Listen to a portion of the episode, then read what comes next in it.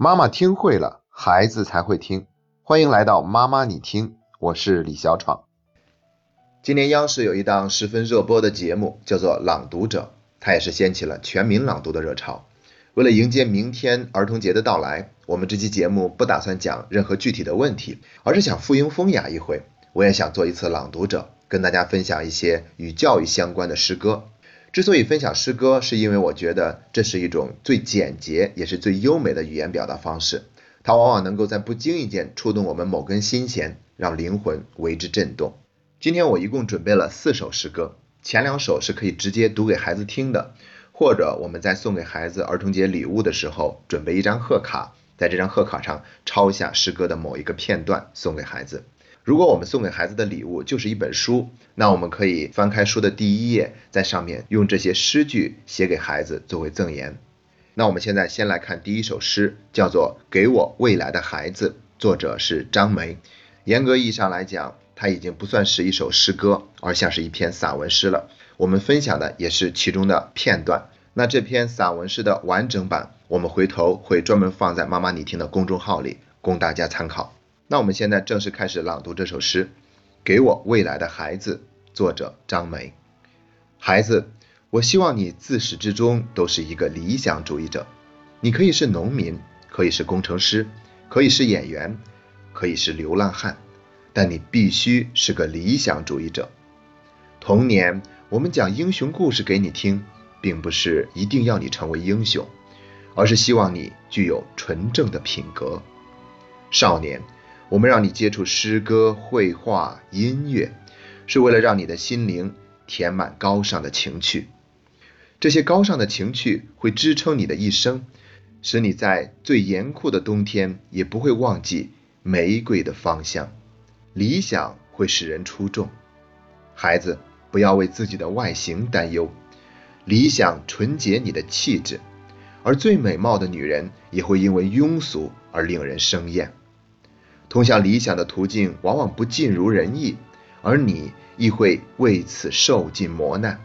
但是，孩子，你尽管去争取。理想主义者的结局悲壮而绝不可怜。在貌似坎坷的人生里，你会结识许多智者和君子，你会见到许多旁人无法遇到的风景和奇迹。选择平庸虽然稳妥，但绝无色彩。不要为蝇头小利放弃自己的理想，不要为某种潮流而改换自己的信念。物质世界的外表太过复杂，你要懂得如何去拒绝虚荣的诱惑。理想不是实惠的东西，它往往不能带给你尘世的享受。因此，你必须习惯无人欣赏，学会精神享受，学会与他人不同。以前我也曾经在节目里说过，现在的孩子他们绝对值得拥有一个比挣钱更崇高的目标。那我觉得这篇散文诗就是在告诉我们同样的道理：做一个真正意义上的理想主义者，一定能够超越尘世间的快乐和享受。我们今天要分享的第二首诗来自于诗人海桑，同样也是节选，名字叫做《你是个两岁的大女孩》，选自他的诗集《我是你流浪过的一个地方》。海桑的诗歌呢，特别的生活化，让我们觉得很接地气儿，同时又不乏灵动与温暖。那现在我们先来一起欣赏一下这首诗。你是个两岁的大女孩，节选，作者海桑。你不是我的希望，不是的，你是你自己的希望。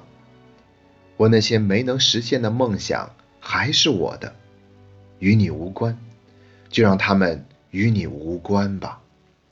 你何妨做一个全新的梦？那梦里不必有我。我是一件正在老去的事物，却仍不准备献给你我的一生。这是我的固执。然而，我爱你，我的孩子。我爱你，仅此而已。台湾的著名节目主持人阿雅在读到这首诗的时候，直接就哭了。她说：“海桑实在太厉害了，他看穿了母亲的心。我们必须要学会跟孩子划清界限，一边让他能够活出全新的生命，一边我们也要为自己的人生负责，而不是寄生在孩子身上。好了，前两首诗我们已经分享完了，这是可以直接读给孩子听的。接下来是第三首，第三首则是要读给每一个做父母的人听的。这首诗的名字叫做《关于孩子》，作者是黎巴嫩诗人纪伯伦。在这里要声明一下，很多转载这首诗的文章都把作者误写成了余光中或者莫言。虽然纪伯伦这个名字对于我们大多数中国人来说都有些陌生，但是他在黎巴嫩是被称之为文坛骄子，也是阿拉伯国家非常崇拜的一个作家。就相当于是徐志摩之于中国，泰戈尔之于印度。在这里，我要把这首诗送给所有的父亲母亲。关于孩子，作者纪伯伦。你的儿女其实不是你的儿女，他们是生命对于自身渴望而诞生的孩子。他们借助你来到这世界，却非因你而来。他们在你身旁，却并不属于你。你可以给予他们的是你的爱，却不是你的想法，因为他们有自己的思想。你可以庇护的是他们的身体，却不是他们的灵魂，因为他们的灵魂属于明天，属于你做梦也无法到达的明天。你可以拼尽全力变得像他们一样，却不要让他们变得和你一样，因为生命不会后退。也不在过去停留。你是弓，儿女是从你那里射出的箭。弓箭手望着未来之路上的箭靶，他用尽力气将你拉开，使他的箭射得又快又远。怀着快乐的心情，在弓箭手的手中弯曲吧，因为他爱一路飞翔的箭，也爱无比稳定的弓。在我训练营的家长课堂上，每次到结束之前，我都会跟大家分享这首诗。这首诗在提醒我们，怎么样才能够更好的爱孩子，提供给孩子他们需要的爱。虽然前面读起来会让我们内心觉得有一点点难过，但是后面几句话却是给我们很大的安慰。我们是弓，儿女是箭，那弓箭手是谁呢？我们可以说是造物主，也可以说是命运。只有这支箭能射得又快又远。将来他才更有可能有一天回到我们的身边，来表达对我们的爱和尊敬。而即便这些并没有发生，我们也不用担心，因为每一个人都会受到命运的眷顾。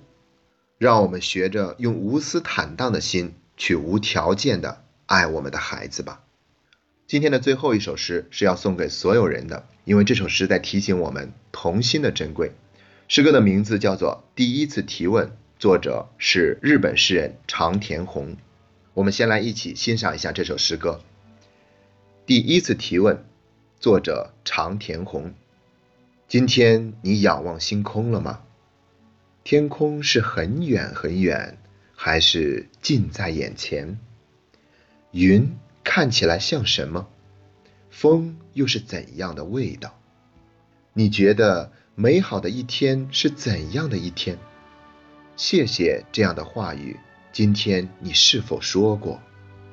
窗外、路边是什么映入你的眼帘？挂满雨滴的蜘蛛网，你可曾看见？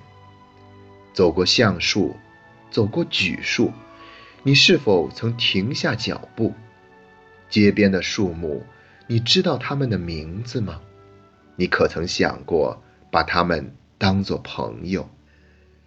你最近一次凝望河川是什么时候？最近一次坐在沙石上，坐在草地上，又是哪一天？真美呀！是什么让你情不自禁发出赞叹？你能说出最喜爱的七种花吗？在你心目中，谁可以被称为我们？黎明前。你可曾听到鸟儿的声声啼叫？暮色中，你是否曾向着西方的天空祈祷？你喜欢几岁时的自己？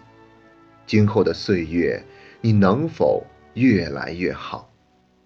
世界一词，在你脑海中呈现出怎样的风景？此时此地，侧耳倾听，你听到了什么？沉默是怎样的一种声音？紧紧闭上双眼，你看到了什么？提问与回答，此刻的你需要的是哪一个？那些必须做的事，你心中是否有了决定？你最想做的事是什么？你认为人生的素材有哪些？对于你自己，对于那些你不认识的人和不认识你的人，你觉得幸福是什么？在这个轻视语言的时代，你还会相信语言吗？这首诗一共问了三十个问题，它在提醒我们：仰望天空，侧耳倾听，去感受风声，感受鸟鸣，去关注黎明，去关注暮色，去学会闭上眼睛看。其实这些在孩子们看来都很容易做到的事情，我们成年以后呢，渐渐的都不会去做了。我们整天在为生活而奔波。我们的古人一直强调赤子之心，赤子指的就是像孩子那样天真烂漫、真诚、简单又快乐。圣经里面也说，你们要像小孩子才能进天国，因为天堂是他们的。这里的意思同样指的是我们要拥有一个像孩子一样纯洁的心灵。虽然我们已经长大成人，已经为人父母。可只要我们还有童心，就能够跟孩子一起去享受儿童节的快乐。我们有了童心，相信也就更能够跟孩子之间形成紧密的连结，更准确地解读出孩子的需要，并及时地满足给他。孟子说：“学问之道无他，求其放心而已矣。”这颗放出去的心，我想也可以用童心来替代。愿我们每一个人都能够找到自己那颗久违的童心，能够和自己的孩子一样，去无忧无虑的。享受我们的生活。今天的节目就到这里，这是妈妈你听陪你走过的第一百零八天。